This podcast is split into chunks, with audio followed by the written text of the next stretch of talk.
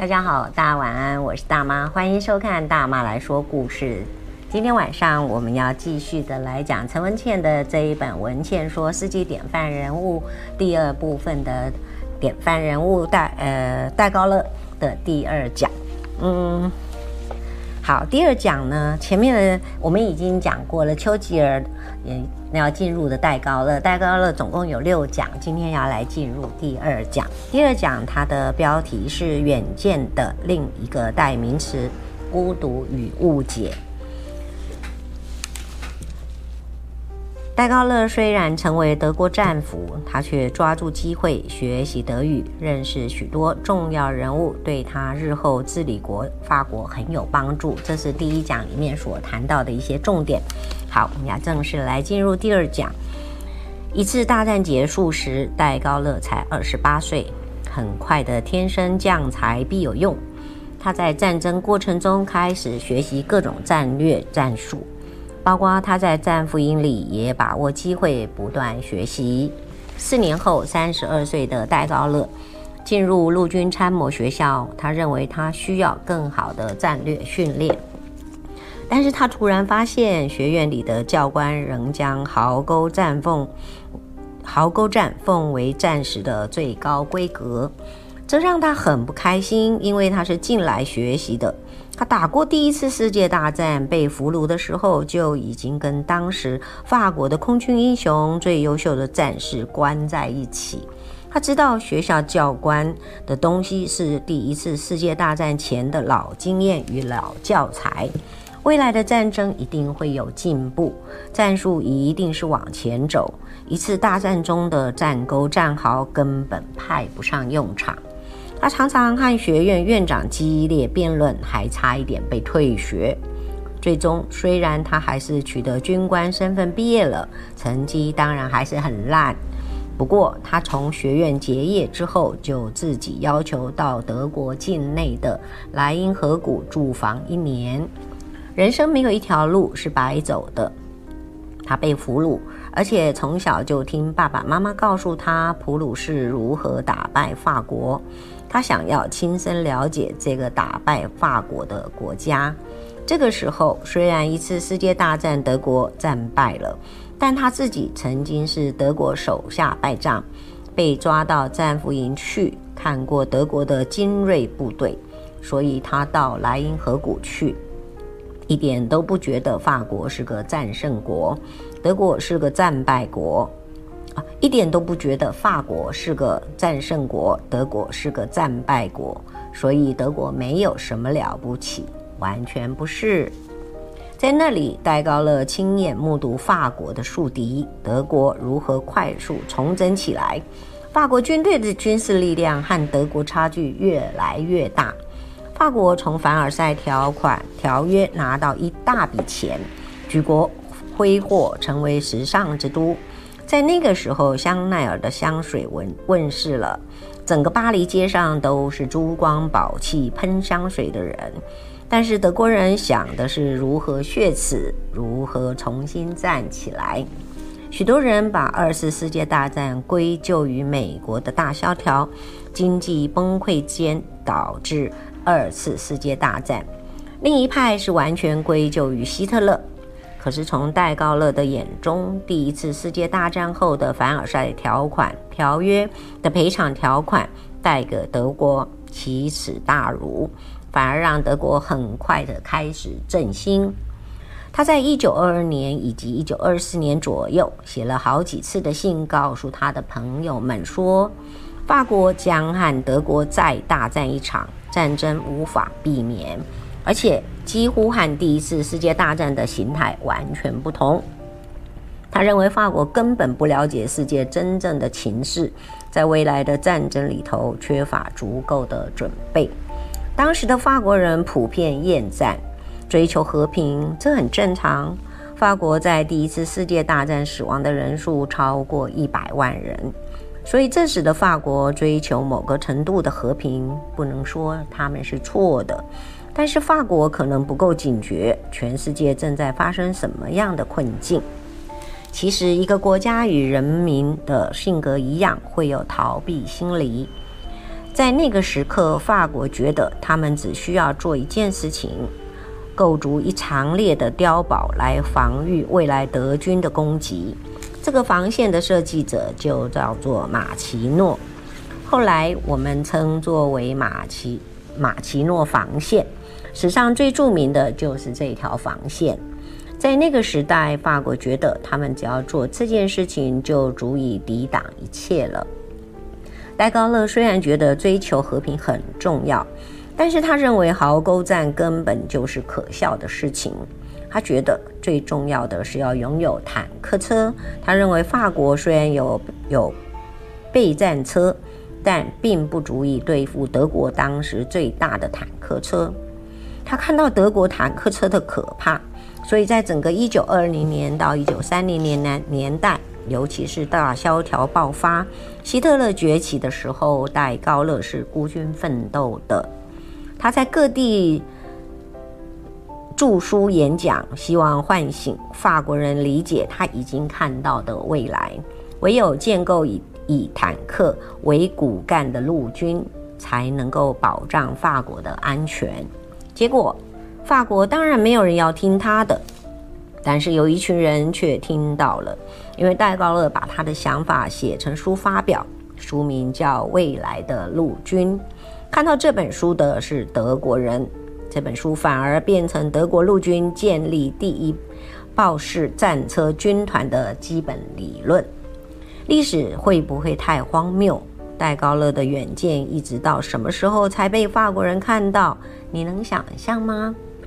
戴高乐在一九二二年到一九二六年不断的演讲有演讲。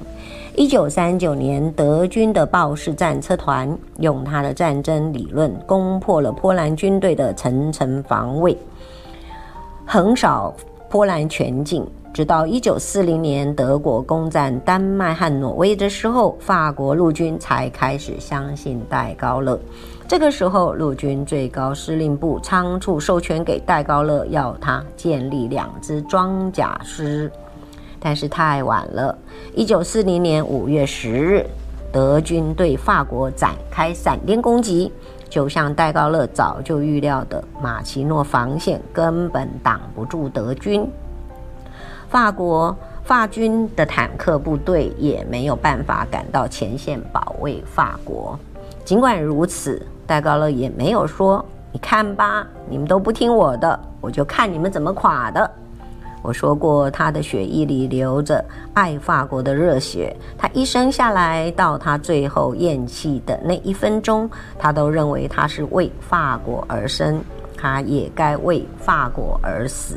所以，他仍然严格的督军，使部队成为当时最骁勇善战的单位。严格到什么地步呢？当时他的母亲已经病危，快要走了。戴高乐的妈妈亲手把他带大，经常跟他讲述故事。他跟母亲的感情是很深的。但是在二次世界大战的时候，即便他督军的地点离母亲居住的地点没有多远，部队行军到离母亲的住处只有数里的时候，他犹豫了一下，看一眼母亲的住住处。鞠了一个躬，跪了下来，亲吻土地，掉下眼泪，就当成是和母亲的告别。他并没有回去见母亲最后一面。在那个时候，法军所有的装甲师，只有戴高乐所辖的单位能够延缓德军凶猛的攻势。当时法国分成两派，一派希望赶快跟德军妥德军妥协。另一派则是要继续作战。那时法国总理叫做雷诺，就在这个关键时刻，雷诺总理指派道高戴高乐到英国。这个时间点非常重要。一九四零年六月九日，戴高乐到了英国，这也改变戴高乐的一生。他见到英国首相丘吉尔，两个人首度会晤及惺惺相惜。这是一个历史性的转捩点。当时丘丘吉尔已经六十几岁，算是英国政坛元老，而戴高乐只是一个刚开始在战场崛起、被提拔为少将、会打仗的军人而已。他们两人见面能够代表什么呢？这两人不愧是世纪伟人，他们达成一种前所未闻的态度和协议。丘吉尔和戴高乐想到的是如何牺牲向法国、英国的国家独立主义，两国统一，建立单一政府、单一军队，才有办法阻挡德国。英国愿意这么做，戴高乐也认为不必谈什么法兰西斯荣法兰西荣耀，事实就是如此。所以丘吉尔曾经说，戴高乐在六月九号搭着飞机来到英国。这架小飞机不只是载着戴高乐，也还包括了法国的命运。这个提议被提出来之后，戴高乐怀抱希望回到法国，但是他发现，在出国期间，雷诺总理在失败论与投降论者的逼迫之下，已经辞职下台了。继而起，继而。继之而起是后来大家对法国历史比较了解的，称作维奇政府，也被称作投降政府。当时担任维奇政府的总理的人是谁呢？我们在第一讲讲到，第一次大战时，戴高乐参加三十三军团，他觉得要跟随一位最会打仗的将军，他的名字叫贝当。维希政府总理就是贝当。此一时彼一时，贝当当时想做的就是赶快送上一份停战协议。戴高乐此时站在人生的重要关口，他究竟应该支持以前的长官贝当维奇政府呢，还是为他挚爱的法国全力奋斗呢？戴高乐后来回顾他一生，那一次是最痛苦的抉择之一。他曾说：“我生命的一部分似乎在这一刻死掉了，这部分就是我长久以来信守的整体法国不可分割的法国陆军，还有我对领袖的忠诚忠诚。然而，命运对他的呼唤从小就十分清晰而响亮。一个没有荣誉感的法国就不是法国。历史要他为法国做出高贵的奉献。”只许战斗，绝不许投降。他拒绝维奇政府所有要求他所做的事情。他踏上一架小飞机，再次前往英国伦敦。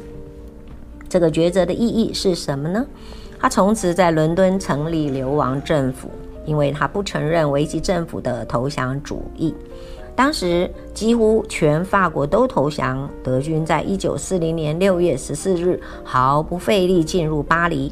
八天后，法国在六月二十二日投降。戴高乐已经看清法国的情况，当时的法国人能够勾结德国的就勾结德军。